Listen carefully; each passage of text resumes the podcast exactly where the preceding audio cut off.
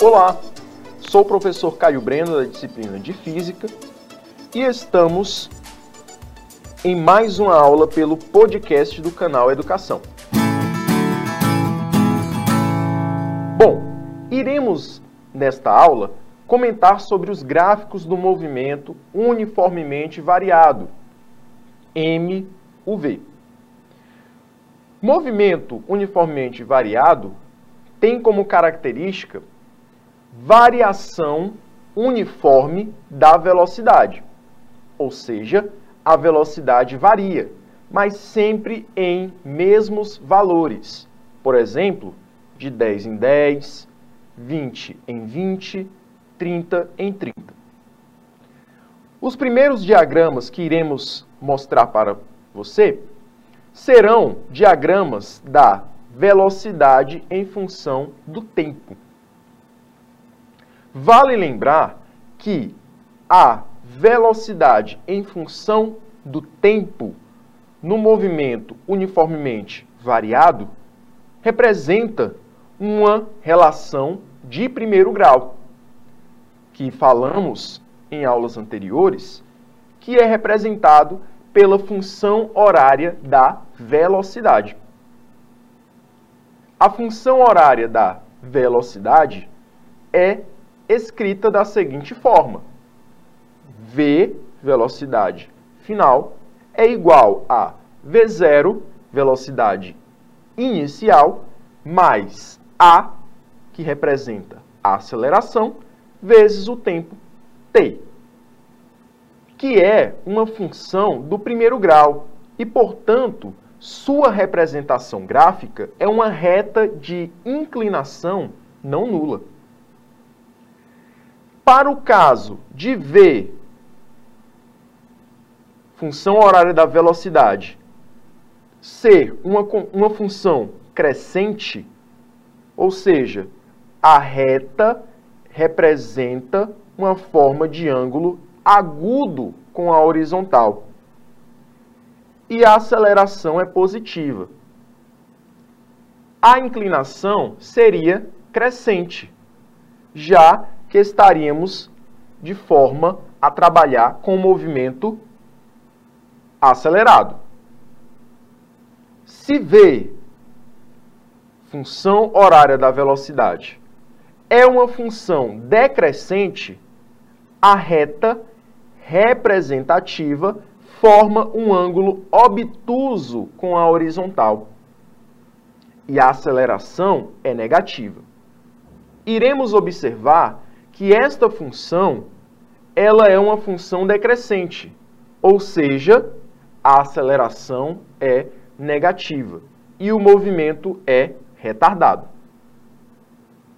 A relação entre o deslocamento e o gráfico da velocidade versus o tempo de um movimento uniformemente variado será exatamente parecida com a relação da velocidade versus o tempo para o movimento uniforme, onde no movimento uniforme, tínhamos o gráfico da velocidade versus o tempo e todo o espaço abaixo da linha do gráfico representava um deslocamento ΔS. E a forma que iríamos calcular seria numericamente igual à área da figura geométrica. No movimento uniformemente variado, temos a mesma representação em todo o gráfico V versus T, a área entre a reta representativa e o eixo dos tempos é numericamente igual à variação de espaço ΔS entre dois instantes quaisquer, instante inicial e instante final. Ou seja, novamente, toda a área abaixo da reta do gráfico, neste caso, aqui no movimento uniformemente variado, é numericamente igual à área. Lembrando que você tem que observar a seguinte relação. Não estamos querendo calcular a área diretamente e achá-la em metro ao quadrado. Estamos querendo achar o deslocamento ΔS. Mas a maneira que achamos para calcular é igualando numericamente a área da figura. Portanto, a forma de calcular, você usaria a área da figura geométrica. Mas, ao fim do cálculo, colocaria a unidade de metro, que é a unidade representativa para deslocamento. Analisando detalhadamente o gráfico agora de um movimento uniformemente variado para a aceleração versus o tempo, encontramos o seguinte: em todo o movimento uniformemente variado, a aceleração é constante. E seu gráfico é uma reta paralela ao eixo t dos tempos. Entre dois instantes quaisquer, inicial e final. Fazendo a mesma relação que fizemos com o deslocamento, achamos que toda a área abaixo da reta da aceleração vai indicar a variação da velocidade. Então, considerando o gráfico A versus T, aceleração versus o tempo, toda a área abaixo da reta que indica a aceleração será calculada a área.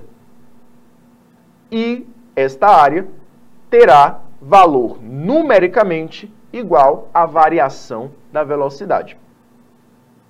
Vale ressaltar também que para uma reta paralela acima do eixo dos tempos, você terá uma aceleração positiva, sendo então um movimento acelerado.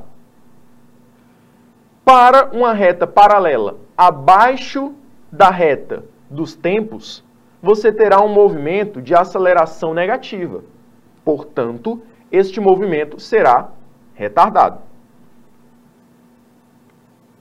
Agora, por fim, iremos analisar detalhadamente o gráfico do espaço em função do tempo, em um movimento uniformemente variado.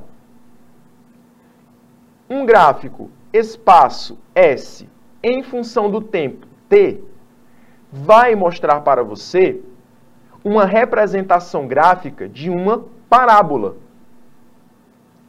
Porque a função horária do espaço de um movimento uniformemente variado é uma função do segundo grau, que podemos escrevê-la da seguinte forma: S é igual a S0 mais V0 vezes T mais A vezes T ao quadrado sobre 2. Onde o sinal da aceleração A vai indicar exatamente a concavidade deste gráfico. Para um gráfico que possui a concavidade para cima, teremos uma aceleração maior do que zero. Para o gráfico que possui uma concavidade para baixo, teremos uma aceleração menor do que zero. Ou seja, para um gráfico que a concavidade é para cima, teremos um movimento acelerado e o gráfico com a concavidade para baixo, teremos um movimento retardado. Falando então sobre esses gráficos, nós podemos estudar os movimentos uniformemente variado através de representações gráficas, onde podemos tirar comparações entre movimento de veículos ou de outros móveis e estudá-los, observando sinais de velocidade, sinais de aceleração e também seus deslocamentos. Ok? Então, esta foi mais uma aula do podcast do canal Educação de Física sobre movimento uniformemente variado, em especial os gráficos deste movimento. Nos encontramos em uma próxima aula e eu espero vocês aqui. Até lá!